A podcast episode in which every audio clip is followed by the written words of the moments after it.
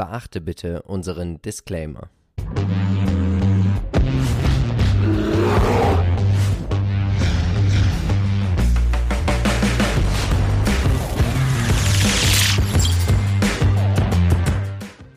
Hallo und herzlich willkommen zu einer neuen Folge des Aktienchecks. Wir sind Philipp und Marcel von Modern Value Investing. Und auch heute werden wir natürlich wie immer versuchen, dich mit aktiven Investmentideen dabei zu unterstützen, mehr Rendite zu erwirtschaften. Wenn auch du keine Investmentidee mehr verpassen möchtest, dann abonniere gerne unseren Kanal und aktiviere die Glocke. Marcel, der Urlaub ist vorbei. Die Community hatte zwei Wochen Zeit abzustimmen.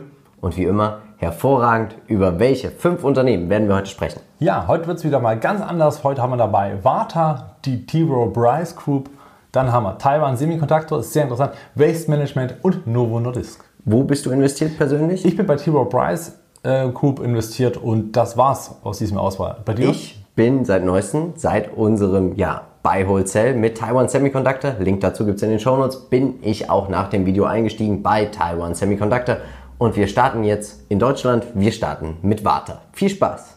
Die Warta AG ist ein traditionsreicher, und das muss man tatsächlich sagen, ein altes Unternehmen. Es geht zurück vor 1900.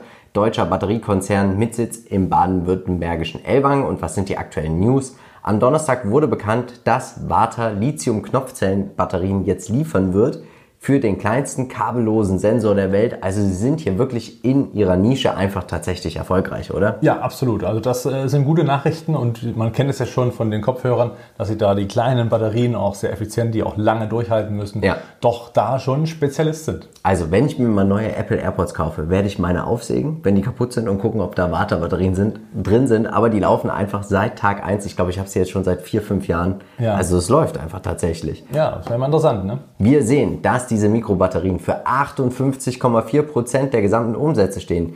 Die Haushaltsbatterien für 41,5%. Prozent. Was sagst du uns denn zur globalen Verteilung? Ja, hier haben wir ganz, ganz starken Bereich äh, aus Asien mit 38%, Prozent, also nicht ganz ohne. Europa kommt dann gleich mit 31 Prozent, ähm, Deutschland nochmal extra aufgeführt mit 21, also sprich Europa insgesamt ja eigentlich sogar 52 oder so ein bisschen drüber. Amerika lediglich 6,7 Prozent. Also spricht jetzt nicht unbedingt dafür, dass die Buds äh, oder die, dass die AirPods da einen großen Markt offensichtlich ja, aber sie werden also ja in Asien nicht, äh, Sie werden in Asien produziert. Ja. ja gut, okay, das, das ist ein Punkt, ja, das stimmt. Es wird darüber berichtet. Richtig, genau.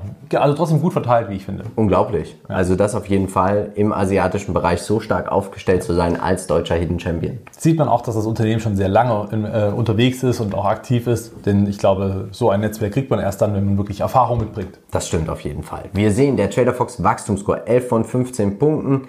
Es ist tendenziell immer noch ein Wachstumsunternehmen bisher gewesen, würde ich sagen. Sie planen ja nur selber ein 10%iges Umsatzwachstum. Nichtsdestotrotz bringen wir den Wachstumscheck-Score heute mit 11 von 15 Punkten. Was wird jetzt bemängelt? Und das ist genau das, was wir gerade angesprochen haben. Das Umsatzwachstum, es lässt nach. Natürlich der Trend, da sagst du uns gleich noch was dazu, aber man muss einfach sagen, es war in der Historie heraus betrachtet einfach ein Wachstumsunternehmen, weil der Kurs auch im Schnitt in den letzten vier Jahren um 66,58% gestiegen ist. Hut ab, Chapeau für so eine Leistung. Der Markt hat genau das entdeckt, was man hier bedient.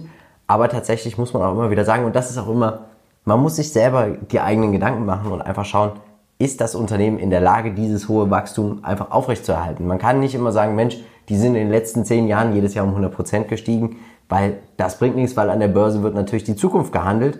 Und wir sehen, ich würde mal sagen, wir gehen jetzt mal zum Chart. Die Zukunft sieht jetzt nicht mehr so wachstumsstark aus, oder? Genau, wir haben jetzt gesehen, dass jetzt schon eigentlich eine Seitwärtsphase ist, seit, seit einigen Monaten, ja fast schon über einem Jahr. Und ähm, zwischendurch gab es immer mal so ein bisschen ja, eine Chance, richtig durchzugehen. Also man sieht hier diesen ja. Peak, der mal kurz kam und dann kam wieder dieser starke Abverkauf. Und was mir eben hier ganz besonders wenig gefällt, ist, dass das Management so gar nicht vorausgeht und sagt, wir können hier ein gewisses Umsatzwachstum schaffen. 10% Umsatzwachstum als Ziel auszugeben, wenn man vorher so enorm stark gewachsen ist wie Warta, dann ist es wirklich schon ein bisschen seltsam, wo ich dann halt tatsächlich so ein bisschen so das Vertrauen verliere oder nicht, nicht wirklich aufbauen kann. Deswegen gefällt es mir nicht. Charttechnischerseits muss man sagen, hat sich die Aktie trotzdem jetzt in den letzten Wochen wieder ein bisschen positiver entwickelt und ist jetzt kurz davor aus, oder auszubrechen über diese grüne Linie, was dann zumindest zur Folge haben könnte, dass die Aktie in Richtung Allzeithoch läuft. Ich glaube, was einige tatsächlich auch verschreckt hat, ist diese Guidance ja. und die Dividende. Ja. Das ist, ich glaube, Wachstumsinvestoren, die wollen ja noch gar keine Dividende sehen, die wollen Cash sehen, die wollen Buchwerte sehen, also Cash in Form von Buchgewinnen. Du hast uns eine Peer Group mitgebracht? Genau, also Warta selber ist fast 600 oder 610 Prozent fast ähm, gemacht, schon viel in den letzten fünf Jahren, aber wie du schon sagst, das heißt ja nicht, dass es in Zukunft so ist. Samsung SDI auch sehr gut gelaufen mit 543 Prozent knapp. Und BYD habe ich mir mit dazu geholt noch, weil sie auch in dem Bereich ein bisschen tätig sind mit 304 Prozent. Jetzt, ähm, ja, so eine riesen Peer Group ist es nicht, aber jetzt wurde auch geschrieben bei Warta in den Nachrichten, dass die Warta-Aktionäre ein bisschen Angst haben, deswegen verkauft haben, weil zum Beispiel Apple mit äh, den Beats-Kopfhörern, äh, da den Beats Buds, so wie sie wohl heißen, da wohl auch eigene Produkte herausgreifen oder vielleicht auch andere Produkte ähm, zugreifen. Da wird es schwierig. Ein Branchen-ETF habe ich nicht gefunden und insofern ja, müsste man da wahrscheinlich nochmal tiefer graben, ob irgendwo Warta mit dabei ist der, vom Lebenszyklus, wir sind aktuell in der Wachstumsphase, aber Obacht. Wenn, die, wenn diese Umsatzwachstumszahlen jetzt wirklich bei 10% oder vielleicht darunter rauskommen sollten, glaube ich persönlich, werden wir hier nochmal einen ziemlichen Kurssturz erleben, weil dann haben wir einfach tatsächlich faktisch hier ein reifes Unternehmen. Viele halten jetzt noch fest und sagen, nein, das ist ein Wachstumsunternehmen. Und, aber ich glaube, wenn das Management diese Guidance rausgibt, dann werden sie die nicht pulverisieren mit 30, 40 Prozent Wachstum, oder? Ja, genau. Das ist genau der Punkt. Also ich habe so ein bisschen Bauchschmerzen, wenn ich jetzt zum Beispiel an ähm, Taiwan Semiconductor denke. Dann ja. sehe ich einen Markt, der da noch extrem viele Chips und benötigen, benötigen ja. wird. Also da ist ein Riesenmarkt da. Aber bei Warta ist vom Geschäftsmodell natürlich keine Frage, nicht zu vergleichen, logisch. Aber es geht darum, wo ist die Chance noch weiter zu wachsen? Die Chancen sind natürlich noch in der Autobatterie, keine Frage. Auch bei den Mikrobatterien, da gibt es viele, viele Wege. Aber die Frage ist halt hier wieder, ist die Konkurrenz nicht zu stark vielleicht? Kann ich das einschätzen, ob die zu stark ist oder nicht? Und ähm, eben auch der Preis, der hier natürlich eine ja. Rolle spielt. Und da bin ich mir nicht ganz so sicher, ob die Warta-Story ewig so weiterlaufen wird, zumindest in diesen Wachstumsraten wie bisher sowieso nicht. Und ich meine, die ersten Quartalszahlen waren ja besser als die 10%. Also man hat schon das übertreffen können, aber dann frage ich mich, warum man so wenig ambitioniert in den Markt hineingeht. Ja, und nicht die Guidance hochhebt, ne? Dass man die Aussichten, also ihr hört es schon, wir sind der Meinung, aktuell ist es kein Kauf. Dieses Unternehmen weiß gerade nicht mehr, wie es bewertet werden soll. Soll es jetzt ein Wachstumsunternehmen werden? Dann also sollte das Wachstum enorm stärker ausfallen als gedacht, ist die Bewertung natürlich, muss man tatsächlich sagen, Schnapper. KUV 4, 26er KGV, es gibt eine Dividendenrendite, Buchwert ist auch in Ordnung. Aber wenn wir jetzt hier ein Unternehmen haben, was vielleicht auch mal weniger als 10% im Quartal wächst, dann haben wir hier ein reifes Unternehmen und dann wäre ich persönlich auch nicht mehr bereit, mehr als das Markt-KGV zu bezahlen und das liegt ungefähr bei 20 aktuell, wenn man sich das KGV vom MSCI All Country World ansieht ja. dann glaube ich nicht, dass Warte auch in der Lage ist, langfristig den Markt deutlich outzuperformen. Genau, das ist der Punkt. Ich glaube, auch wenn sie die 10% eben nicht schaffen, gibt es einfach ja. so viele Alternativen auf dem Aktienmarkt, ja. die man einfach bedienen kann. Und dann würde ich einfach sagen, okay, lasse ich halt mal diese Branche weg, weil sie wird mir von der Rendite ja. zu, unsicher, zu viel Unsicherheit mitbringen. Wer überzeugt ist, gern kaufen und halten, keine Frage auch langfristig, wenn man die Story glaubt, ich glaube vor allen Dingen hier muss man langfristig dabei bleiben, wenn man überzeugt ist. Also hier muss man nicht erwarten, dass jetzt das nächste Jahr durch die Decke gehen wird. Da wäre ich vorsichtig. Schreibt uns eure Meinung gerne in die Kommentare. Wir wägen natürlich auch immer bei einzelnen Investments ab. Also ich habe ja als Basisinvestment einfach den, das ETF-Weltdepot. Ne? Ja. Und da muss ich dann immer abwägen tatsächlich auch, dass ich sage, Mensch, ich will jetzt in einen Einzelwert investieren. Ich habe natürlich immer, wenn man in Einzelwerte investiert, hast du ein höheres Risiko, als wenn du den Gesamtmarkt einfach kostengünstig über einen ETF abdeckst. Ja. Und man muss sich überlegen, deswegen verstehe ich, kann es auch immer nur wieder sagen, ich kann nicht verstehen, dass Leute sagen, ich investiere in Einzelwerte, aber mir reicht die Marktrendite oder auch weniger. Warum soll ich mir dieses einzelne Risiko? Und wir sehen es bei vielen großen Unternehmen, dass es da auch mal zu wenig Wachstum kommen kann. Zum Beispiel AT&T ist für mich so ein Beispiel. Ich würde zum Beispiel niemals in AT&T investieren, wenn ich einfach weiß, hier habe ich eine Renditeerwartung, die unterhalb der 9%, die ich vom MSCI All Country World langfristig kriege.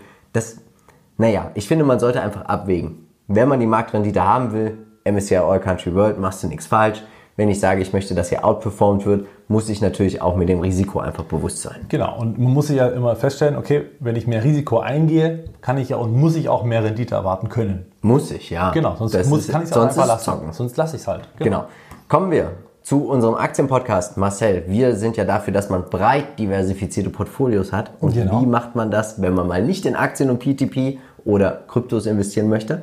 Genau, man kann natürlich in Startups investieren. Richtig. Das sind natürlich trotzdem Aktien, aber eben viel eher und viel früher in einem Stadium eines Unternehmens. Wir hatten den CEO David Rothert von Companisto dabei im Interview sehr, sehr spannendes Geschäftsmodell und natürlich auch eine schöne Investmentmöglichkeit für uns private Anleger, auch endlich mal als Angel-Investoren aktiv zu werden. Aktuell geht es ab 500 Euro los. Du nutzt die Plattform schon. Ja. Kurzes Fazit. Ja, super. Also wirklich, also gerne reinhören unbedingt. Sehr, sehr informativ.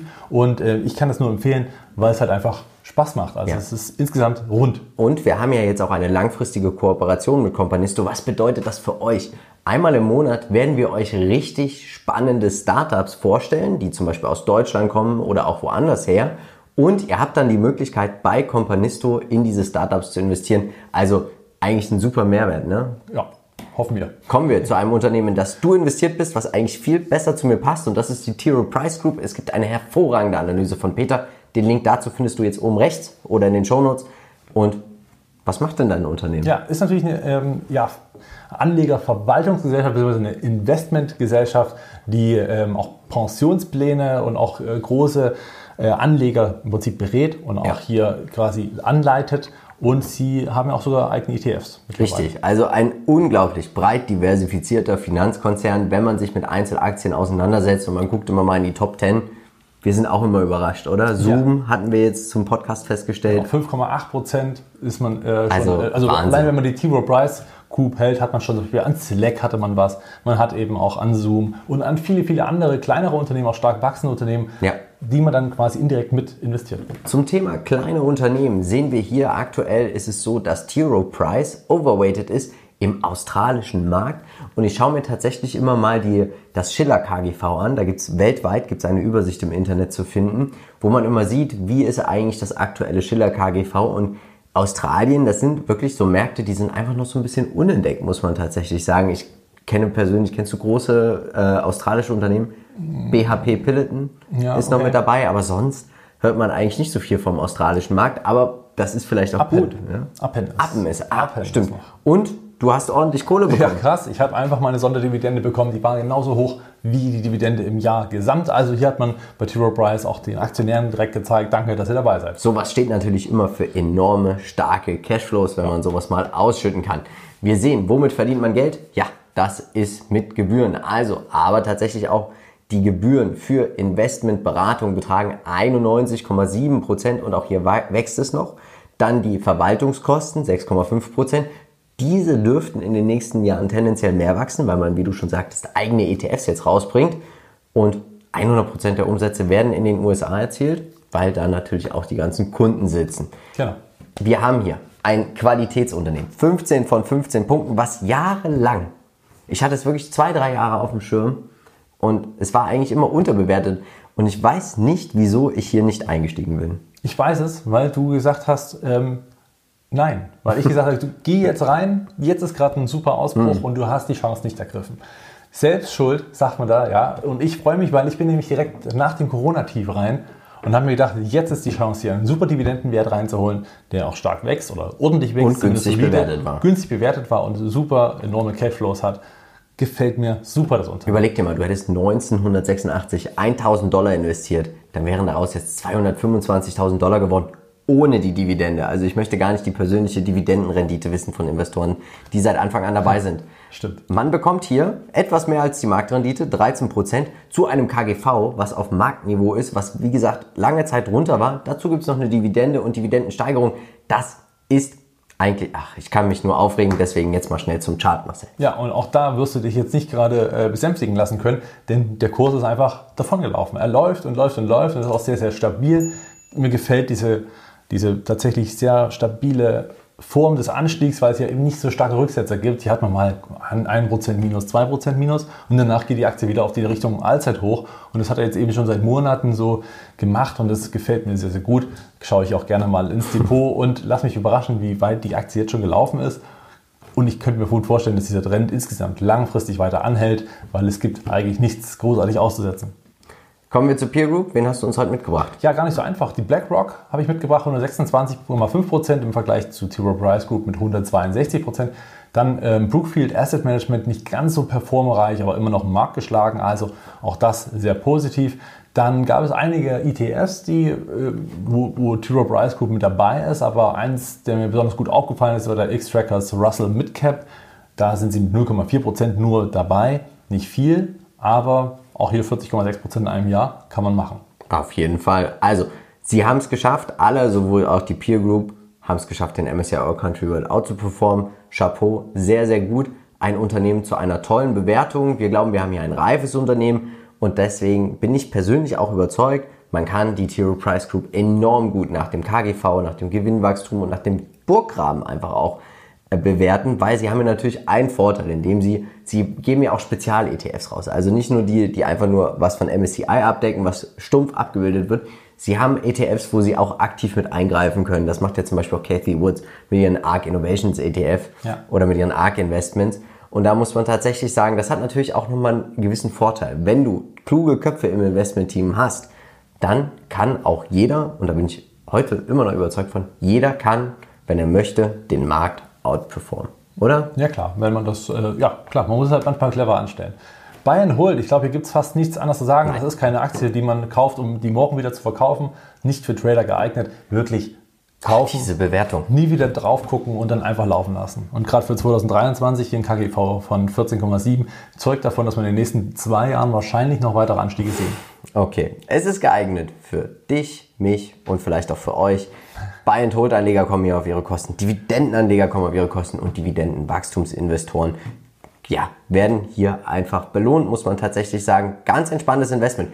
Wie gesagt, wenn du dich mehr interessierst für das Unternehmen, den Link zu Peter seiner Analyse findest du in den Show Notes. Und jetzt kommen wir zu einem Unternehmen. Wie gesagt, Buy, Hold and Sell hatten wir die Woche mit Taiwan Semiconductor und ich war danach so begeistert, dass ich hier wirklich gesagt habe, okay, es gibt viele Risiken, muss man tatsächlich sagen, weil die Risiken sind einfach der, diese politische, wenn man sich damit mal beschäftigt, wusstest du, dass es nur 19 Länder auf der Welt gibt, die das Land Taiwan als eigenständiges Land anerkennen. Das ist einfach erschreckend. Ja. Also, und wir Deutschen, also Deutschland ist nicht dabei. Ja, also wir erkennen es nicht an, dass Nein. Taiwan ein, ein eigenes, ein eine eigene Insel ist. ist. Sondern Nein. die gehören für uns immer noch zu China. Richtig. Und das, sie werden auch so behandelt. Also sie werden, wenn sie zu diplomatischen Beziehungen kommen, die sind alle inoffiziell, dann werden sie auch als Vertreter Chinas bezeichnet oder auch so gesehen. Also finde ich völlig verrückt. Mir graut es ein bisschen davor, was passiert, wenn China sagt, wir verleiben uns dieses, diese Insel ein? Ich vermute, die Staatengemeinschaft wird dazu sehen, wie Menschen, die vom Kapitalismus enorm profitieren, die auch enorm gerade aufstrebend sind, allein auch wegen Taiwan Semiconductor zum Beispiel. Da wird die Staatengemeinschaft wahrscheinlich traurigerweise einfach nur zusehen, wie China sich dieses wahrscheinlich sehr, sehr schöne Land auch einverleibt und die Menschen wieder in ein anderes System drängt. Nichtsdestotrotz, die Taiwan Semiconductor Manufacturing Company Limited ist nach Intel und Samsung der weltweit drittgrößte Halbleiterhersteller. Okay, könnte man sagen, Unternehmen aus der zweiten Reihe. Aber dazu sind sie der weltweit größte unabhängige Auftragsfertiger für Halbleiterprodukte, sogenannte Foundry. Und ich habe es auch nochmal gezeigt im Video. Apple, Broadcom, Qualcomm, Nvidia, AMD, alle designen ihre Chips selber, aber lassen von Taiwan Semiconductor produzieren und wir sehen es auch hier, man hat sich jetzt dazu entschieden, dass man 2023 eine eigene Fabrik aufbaut. Also man baut jetzt eine eigene Fabrik auf in Japan, um Sony dann zu beliefern. Und dasselbe macht man ja auch in den USA für Apple, dass Apple dann sagen kann auf ihren großen, tollen Kinos, wir haben unsere eigenen Chips made in the USA. In Dresden kommt zum Beispiel auch noch ein Werk. Also sie expandieren enorm weltweit. Unglaublich, ja. oder? Finde ich eine super Entwicklung, gerade im Hinblick auf diese politischen Risiken, die du ja. gerade gesagt hattest, weil man so ja auch, ich sag mal, örtlich differenziert und diversifiziert und nicht nur in Taiwan tätig ist. Ja. Was natürlich dann für den Fall, was wir alle nicht hoffen, dass China dann quasi irgendwann doch wieder Taiwan äh, annektieren könnte, sollte, was hoffentlich nie passieren wird, dann hätte man zumindest mit Taiwan Semiconductor zumindest die Möglichkeit auch noch. Ähm, Vielleicht wird es dann auch vorher setzen. übernommen von einem ausländischen Investor. Was auch immer passiert. Schauen wir uns die Umsatzverteilung an. Also die Wafer stehen für 88 Prozent und das sind diese ganzen Halbleiterprodukte. Andere Produkte machen nur noch 12 Prozent aus. und schau dir diese regionale Verteilung an. Ja, Wahnsinn, ja. Aber USA schon mit 61 Prozent. Und warum? Top, ja. Apple. Ja, Apple, Nvidia, AMD, Qualcomm, Broadcom. Nur um mal ein paar zu. Und also unglaublich. Ja. China wird dennoch beliefert mit 17,5% der Umsätze. Heimatmarkt. Heimatmarkt, Taiwan mit 9,6% dabei, Europe, Middle East und Africa 5,2%, Japan 4,7%, dürfte dann auch nochmal einen leichten Schub nach oben geben, wenn man dann für Sony produziert. Ja. Tolles Unternehmen, toll diversifiziert, gehört für mich auch so in die Top, von den Top 100, so in die Top 30 schon mit rein. Wie ASML.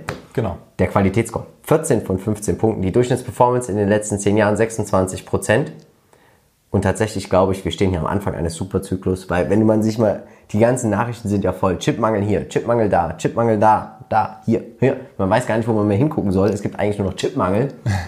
Glaube ich, stehen wir hier vor einem Superzyklus. Ja. Und Taiwan Semiconductor ist hier in der Pole Position.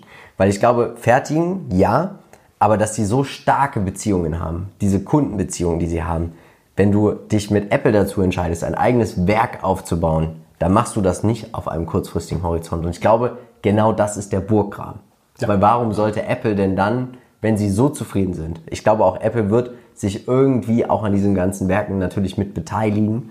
Wieso sollten sie dann sagen, jetzt gehen wir da weg, wenn ihr uns hier schon so ein, so ein Werk direkt eigentlich in unser. Heimatland baut? Also unglaublich, Ja, oder? das stimmt. Das ist schon ein gewisser Burggraben, das sehe ich auch so. Also das, ähm, alleine, alleine, dass diese Entscheidungen von diesen Unternehmen so kommen für Ja. Taiwan Semiconductor sind ja dann doch eine Art Ritterschlag und deswegen absolut, also rein businesstechnisch top. Ja, und das Schöne ist ja, du wächst ja einfach auch mit diesen Unternehmen mit. Ja, das ist unglaublich. Was sagst du uns heute zum Chart? Ist der denn auch so unglaublich? Ja, der ist unglaublich gelaufen im letzten Jahr auch. Also klar, seitdem das so richtig publik wurde mit der Chipknappheit, Ja. hat man auch gesehen, alle investieren, es wird immer mehr nachgefragt. Und irgendwie, wenn man darüber nachdenkt, wie viele technische Geräte es auch in Zukunft gerade mit IoT noch geben wird, bin ich eigentlich nur überzeugt davon, dass dieser Aktienkurs nur noch eine Richtung nach oben kennt, wenn eben die politischen Risiken nicht eingreifen sollten.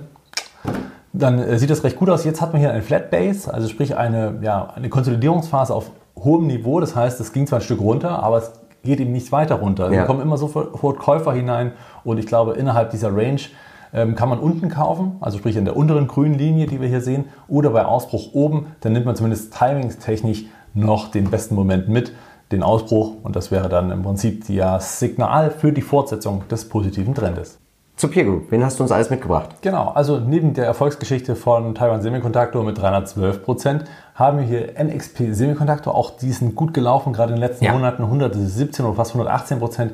Texas Instruments, frisch Quartalszahlen gemeldet, die waren sehr gut, aber der Ausblick war eher enttäuschend. Wundert mich ein bisschen gerade in dieser Branche und dieser Chipknappheit. Mal sehen, ob das zu konservativ ist. Hier 165 Prozent, Samsung mit dabei mit 144 Prozent, Intel hätte man jetzt hier natürlich mit dazugeben können, natürlich auch Foxconn und ähm, FunEck Semiconductor 31 Prozent in 12 Monaten, auch sehr gut, da sind sie fast 10 Prozent mit drin. Also wer das Ganze passiv spielen möchte, hat hier auch noch eine schöne Option. Aber deutlich den Markt geschlagen und ich persönlich gehe auch davon aus, dass dieses Unternehmen weiterhin den Markt erstmal outperformen wird. Genau, du sagtest auch, dass es etwas unterbewertet sein könnte. Sehen wir gleich nochmal. Wir haben hier ein Unternehmen. Ich glaube, wir haben ein Wachstumsunternehmen. Man wächst mit seinen Kunden. Und wir haben aber trotzdem, es ist, geht schon zum Reifen hin. Warum Reifen? Weil reife Unternehmen kann man nach dem KGV spielen. Und jetzt schau dir das mal an. Für 2023 19,1 KGV, Dividendenrendite 2,4. Ja, liebe Dividendeninvestoren, Taiwan Semiconductor zahlt viermal im Jahr sogar eine Dividende. KUV 7,05, KBV 5,02. Wichtig ist natürlich, hier sind die politischen Risiken einfach voll drin. Deswegen hat man hier diesen Bewertungsabschlag. Ja. Aber ich frage mich dann auch immer, wie weit runter soll das noch gehen? Okay, es kann bis auf Null fallen. Aber tatsächlich glaube ich, das ist ein guter Abschlag. Man hat gutes bis sehr gutes Wachstum. Und tatsächlich, ich möchte nochmal zum Burggraben kommen. Intel will ja jetzt so eine Art Taiwan Semiconductor werden. Sie würden natürlich enorm profitieren. Sollte China sagen, wir nehmen Taiwan wieder mit rein. Das wäre natürlich ein Das wäre, aber ich glaube, Taiwan Semiconductor, der Burggraben, wie ich schon sagte, sie bauen jetzt für ihre Kunden eigene Fabriken und dann wird es schwer sein, für Intel dort Aufträge zu ergattern. Ja, durchaus. Also solange Taiwan am Platz ist, Ja. haben sie wahrscheinlich die besseren Karten mitgebracht. Buy and Hold, ganz klassisches Buy and Hold-Titel, hätte sich gelohnt. Aber ich glaube auch tatsächlich, ich würde hier mein Investment bei 100% rausnehmen. Aufgrund der Risiken. Aufgrund der Risiken. Also wenn sich das nicht irgendwie anders verschiebt, glaube ich, würde ich mir mal nicht komplett Buy and Hold rausnehmen. Mhm. Vielleicht auch bei 200 Prozent, dass man sagt, man hat ein bisschen mehr als den Einstand drin. Ja. Aber kannst du mir da folgen? Ich kann der Strategie da absolut folgen ja. und sogar beipflichten. Ich finde das eine gute Idee, weil man, ich sag mal, dann auch das Risiko rausnimmt und sagt, ich habe jetzt hier eh noch Gewinne liegen. Also das ist dann kassiere ich die Dividenden, genau, die Dividenden vielleicht auch nicht reinvestieren, sondern einfach dann breit diversifizieren das Portfolio. Was sagst du? Platz? So 1 bis 100? Ja, kommt schon irgendwo in die 30er Richtung. In die 30er Richtung. Jetzt, bevor es weitergeht, ein kurzer Werbespot. Philipp, wir sind ja beruflich sehr viel mit dem Auto unterwegs und hören dabei diverse Podcasts aus verschiedensten Themengebieten. Hin und wieder bemerke ich, dass ich in dem ein oder anderen Thema Wissenslücken habe und dann den inhaltlichen Kontext nicht nachvollziehen kann. Kennst du das? Ja, das kenne ich auch. Blinkist ist da eine super Lösung, da ich mir in kurzer Zeit viel Sachwissen aneignen kann. Ja, das stimmt. Meistens habe ich mir bei Blinkist themenverwandte Sachbücher angehört, um meine Wissenslücken zu füllen. Was hast du zuletzt gehört? Ich habe mir das neueste Buch im Bereich Volkswirtschaft von Dr. Daniel Stelter als Zusammenfassung angehört. Und du? Verschiedenste Blinks zur Geschichte der Medizin habe ich mir angehört. Das fand ich interessant und am Ende konnte ich auch dem Podcast weiterhin folgen. Für diejenigen, die Blinkist noch nicht kennen, die Wissens-App Blinkist bringt Wissen in dein Leben und das mit den Kernaussagen aus mehr als 4500 Sachbüchern und Podcast-Zusammenfassungen auf Deutsch und auf Englisch. Und das in kurzer Zeit. Die meisten Blinks dauern circa 15 Minuten, perfekt in den Alltag zu integrieren oder wie bei uns eben auf dem Weg zur Arbeit oder zumindest zum nächsten Kunden. Neben Volkswirtschaft und zum Beispiel Medizin gibt es auch noch weitere Kategorien. Persönliche Entwicklung, Beruf und Karriere, Biografien, Kommunikation und Soft Skills, Management and Leadership, Marketing und Vertrieb und natürlich am wichtigsten für uns alle Börse und Geld. Das Beste daran, jeden Monat kommen ca. 40 15-minütige Blinks hinzu. Für alle, die nach den Blinks tiefer ins Thema einsteigen wollen, gibt es jetzt auch Hörbücher in voller Länge bei Blinkist. Es gibt jetzt auch die neuen Blinkist Shortcasts. Diese sind unterhaltsame Zusammenfassungen von Podcasts, original vom Host gesprochen und von Blinkist in die Kurzform gebracht. Wo findet man Blinkist? Unter blinkist.de slash check kommst du zu Blinkist und erhältst 25% Rabatt auf das Jahresabo Blinkist Premium. Selbstverständlich kannst du vorher das Ganze sieben Tage lang kostenlos testen. Nochmal der Link blinkist.de slash check. So, wir sollen heute mal über Müll sprechen, also sprechen wir über Waste Management. Nein, wir sprechen keinen Müll. Waste Management ist einer der führenden nordamerikanischen Anbieter von Dienstleistungen im Bereich der Abversammlung und Bewirtschaftung. Also schnell gesagt, Müllentsorgung. Richtig, aber die Mafia war ja auch immer sehr interessiert an diesem Geschäftsmodell. Also da scheint schon eine wahre Goldgrube zu liegen im Müll der anderen. Und man muss auch tatsächlich sagen, Waste Management hat es geschafft, die Erwartungen zu schlagen. Das haben die Motley Fools auch am 15.07. in ihrem Artikel geschrieben. Und sie wachsen nicht mehr schneller als der Markt. Aber sie schaffen es tatsächlich mit ihrer konservativen Guidance, schönen Aktienrückkäufen, tendenziell mehr Earnings per Share zu generieren auf dem Papier, nicht mehr organisch.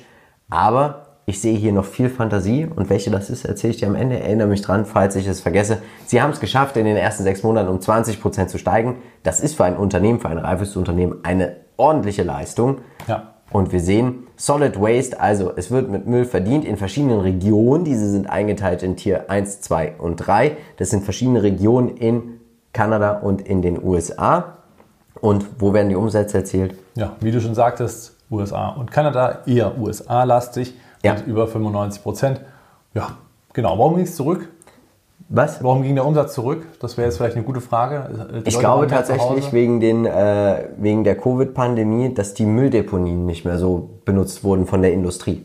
Ja, genau. In Industrie oder was, ja. zu war, dann auch die Geschäfte. Und ja, gut, es macht Sinn. Weil ich hätte jetzt gedacht, die Leute sind zu Hause, werden ja mehr Müll verbraucht haben, weil sie ja zu Hause auch mhm. mehr ja, Zeit Ich glaube, dass haben. die Industrie mehr, mehr Müll produziert und weniger ja. Müll produziert hat letztes Jahr tatsächlich. Okay, gehe ich mit. Qualitätsscore. 11 von 15 Punkten. Du siehst das Umsatzwachstum nur 3,26 Prozent. Also tendenziell, du kannst ja auch hier nicht die Preise erhöhen. Aber ich glaube, jetzt hat man auch wieder eine Chance mit der Inflation in den USA. Wir sind bei knapp 5 Prozent angekommen. Ich könnte mir vorstellen, dass wir mehr als 3% Umsatzwachstum jetzt erstmal für dieses Jahr erwarten dürfen. Die Durchschnittsperformance gibt einem Qualitätsunternehmen natürlich auch recht. Steigende Dividenden, 14, fast 15 Prozent Wachstum pro Jahr im Schnitt in den letzten zehn Jahren. Ist enorm, oder? Ja, absolut kann sich äh, sehen lassen. Das ist auf jeden Fall ein sehr guter Anstieg auch. Und Waste Management ist ja bekannt dafür, dass der Kurs einfach nur eine Richtung kennt. Richtig. Das zeigst du uns jetzt. Genau. Also klar, die Pandemie hat hier erstmal eine Chance zum Einsteigen geliefert. Also für alle, die da lange schon mal rein wollten, hatten da natürlich ein, äh, eine super Gelegenheit, sich mal zu positionieren. Seitdem ist die Aktie super angestartet, also losgestartet. Hatte zwischendrin mal ein paar Schwächen, wo man dachte so, oh, manchmal kommt ja nichts aus dem Knick. Und dann plötzlich wie eine Rakete kommt dieser Anstieg, der da richtig Fahrt aufgenommen hat. Jetzt auf hohem Niveau konsolidiert, schon wieder ausgebrochen und jetzt auf neue Allzeithochs hochgelaufen. Also zum Einsteigen sehe ich jetzt gerade nicht unbedingt den besten Punkt, wobei das eigentlich auch immer so ein bisschen ja, blind. Aber ich würde trotzdem warten, dieser gleitende Durchschnitt 50 Tage ist zu weit weggelaufen. Der kommt noch mal ein Stück runter. Insofern auch der Kurs, der ein Stück runterkommen wird oder zumindest eine Weile seitwärts laufen könnte. Ja, und auch die 200-Tageslinie wird ja trotzdem regelmäßig immer mal getroffen. Genau, und deswegen ähm, gehe ich davon aus, dass hier kurz ein Ticken runterkommen wird. Wie weit liegt jetzt hier noch in den ja, in Sternen? beziehungsweise dann hat die letzten, äh, ich sag mal nach der letzten Konsolidierung genau das die Ebene, das wäre vielleicht noch bei 140 Dollar denkbar. Wen hast du uns mitgebracht als Peer Group? Ja, die nächsten größeren, also kleineren, dementsprechend Republic Services mit 104,5% ähnliche Performance wie Waste Management. Casella Waste System Ach. hat das Ganze total pulverisiert. Sie sind auf kleinerem Niveau, haben natürlich dadurch auch einen höheren Hebel, weil sie mehr wachsen mit 300% und dann eben Veolia mit plus 35,5 Prozent. Du bist ja noch in GFL Environmental äh, investiert. Auch ist auf Platz Nummer 4 in den USA. Ja. Also ist ein kanadisches Unternehmen. Analyse von Peter packen wir auch noch in die Show Notes mit rein. Tolles Unternehmen ist für mich auch einfach eine kleine Position, keine 3%. Einfach laufen lassen und ich glaube mit dem Müll der anderen, ja, würde ich auch gerne mal Geld verdienen. Veolia finde ich persönlich immer noch sehr, sehr spannend. Übernehme ja jetzt gerade auch Suez und ja, warum nicht? Ne? Ja. Sie sind der Weltmarktführer, wenn diese Übernahme durch, also vom Umsatz her, vom Volumen her, sind sie weltweit global führend. Wer das über Bande spielen möchte, hat hier den iShares Edge MSCI World Minimum Volatility. Finde ich sehr, sehr spannend, weil es gab auch andere, wo sie mehr vertreten waren. Aber ich finde gerade diesen recht spannend, wenn man sagt, ich möchte was ganz Stabiles. Ich, ja. Ja, Risiko ist nicht so meins, Volatilität, ich kann das Minus nicht ertragen. Ist vielleicht ein interessantes ETF mit 39,9 Prozent jetzt nicht ich glaub, über den Markt geschlagen. Ich glaube auch die Qualität spricht aber für zum Beispiel Waste Management, also diese Reifenunternehmen und Republic Services. Wir haben den Markt outperformed bei knapp 25 Prozent. Das ist enorm, also ein Viertel auf fünf Jahre ist schon schön, aber es ist jetzt nicht auch mehr so viel, wie man es jetzt gerade, wie wir es gerade bei den Halbleitern gesehen haben. Genau. Und hier ist es einfach qualitativ hochwertige Unternehmen. Sie, ich glaube, sie sind auch eine Art Inflationsschutz, weil sie einfach jedes Jahr die Preise immer schön mit erhöhen können. Und wir glauben, wir haben hier ein reifes Unternehmen. Die Bewertung persönlich nach dem KGV finde ich relativ schwierig, weil wir ein sehr hohes KGV haben. Also man braucht meines Erachtens nach hier Geduld. Und dann muss man hier auch meines Erachtens nach antizyklisch rein. Wenn es hier mal wirklich mal 20% runtergeht, dann sollte man eine erste Position aufbauen. Genau, hier wird halt auch, ich sag mal, die Stabilität des Geschäftsmodells ja. immer eben mit eingepreist, weil eben viele Investoren auf solche sicheren Sachen einfach, genau. ich sag mal, setzen und dann ihr Depot lieber mit solchen wirklichen stabilen äh, Unternehmen vervollständigen ja. und das macht eigentlich nur Sinn, deswegen auch die Bewertung immer ein bisschen höher. Buy and Hold, auch hier wieder muss man sagen, nichts für Trader eigentlich.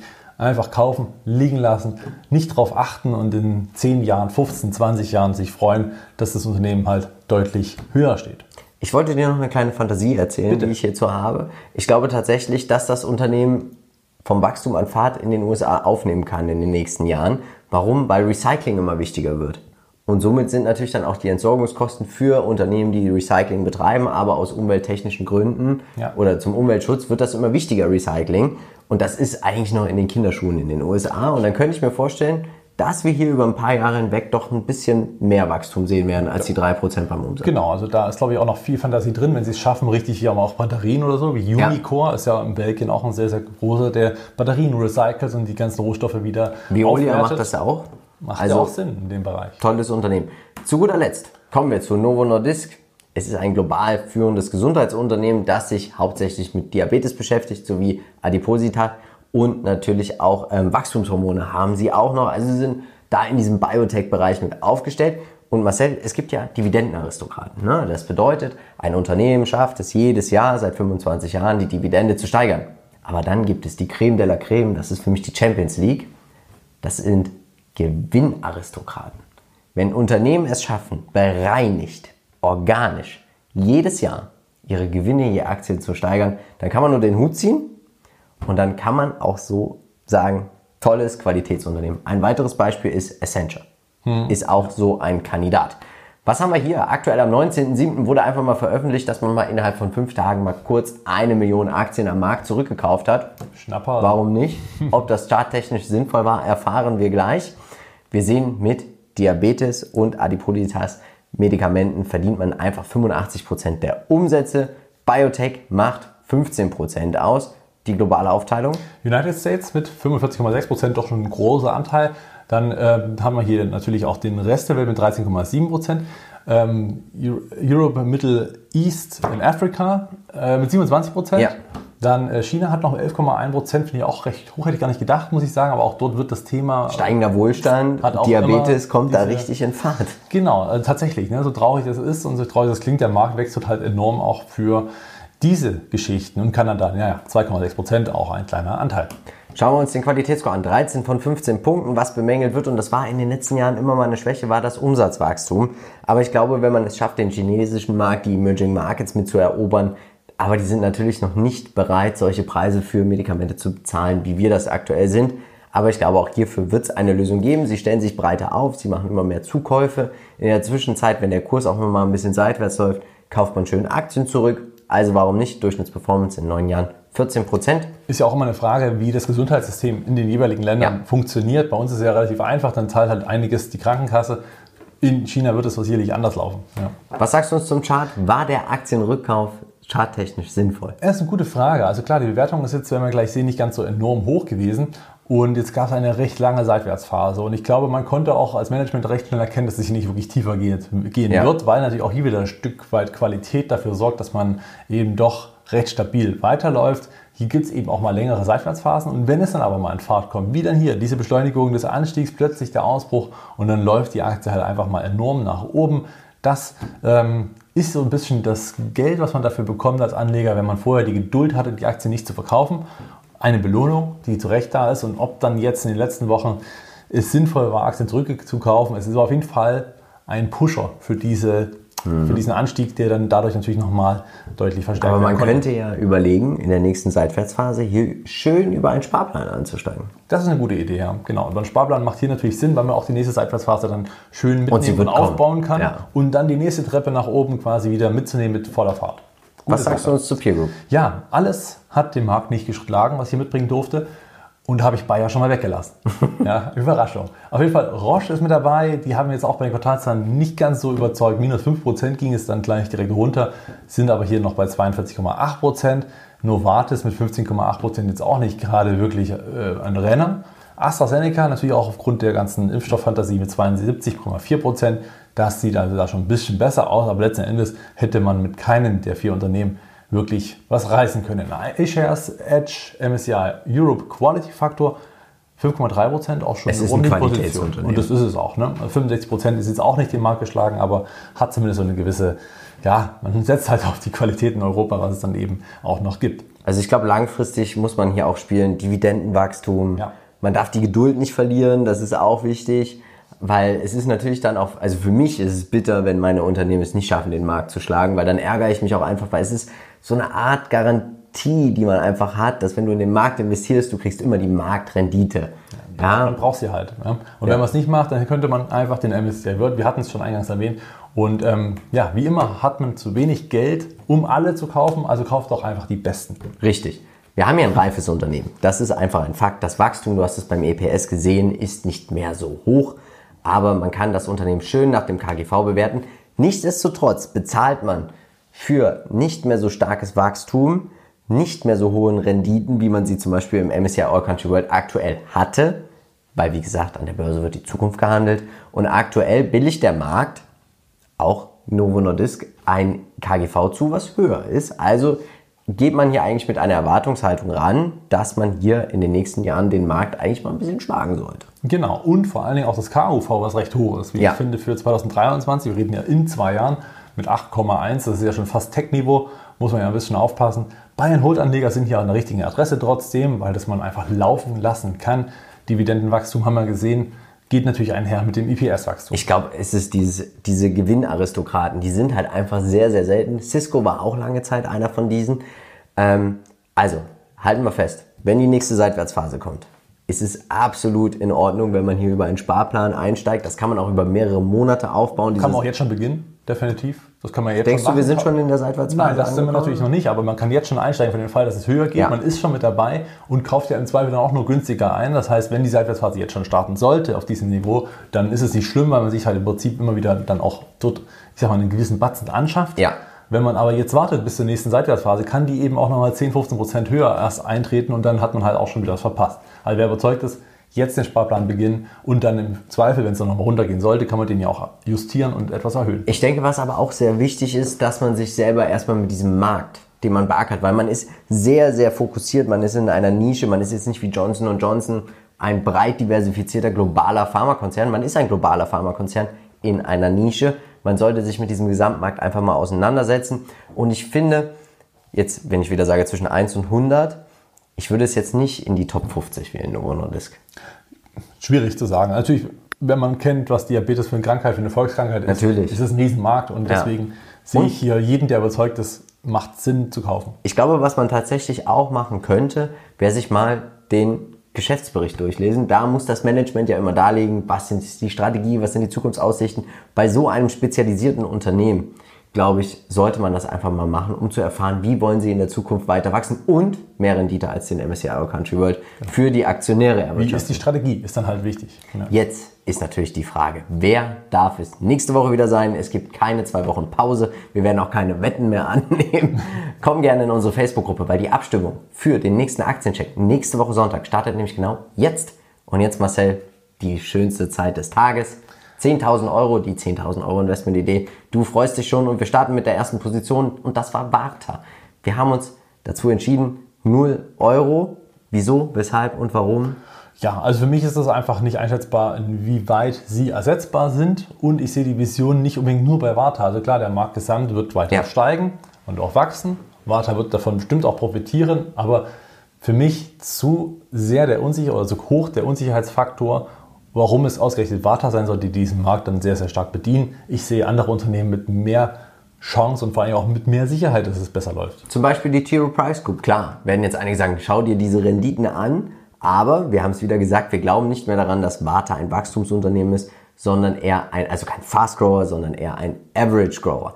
Breit gestreut, nie bereut, sagt man so schön. Mit der T. Rowe Price Group ist man sofort an Tausenden von, oder was heißt Tausenden, an vielen globalen Unternehmen, ich bin euphorisch, Ja, ähm. Unternehmen investiert. Ich glaube, es eignet sich auch hervorragend als Sparplanaktie.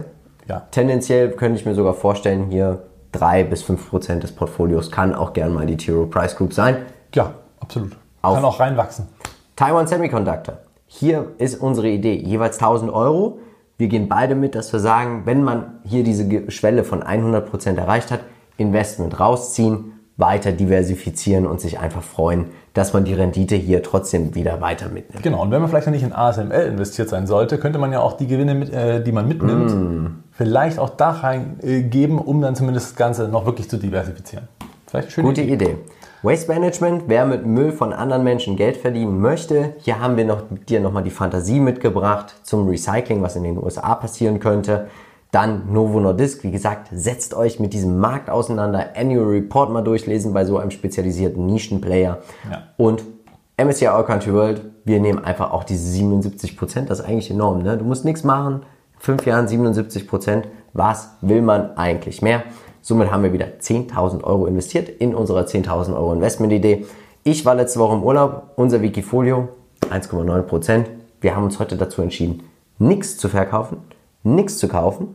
Bedeutet nicht, dass ihr uns nicht richtig hervorragende Unternehmen heute mitgegeben habt, aber auf dem aktuellen Bewertungsniveau sind wir ein bisschen vorsichtig, weil das Wikifolio ja endlich wieder an Fahrt aufnimmt. Den Link dazu findest du in den Show Notes.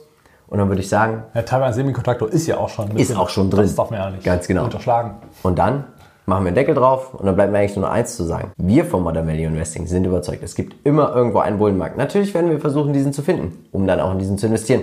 Also, tu uns einen Gefallen und bleib dabei bei Modern Value Investing. Ciao! Ciao.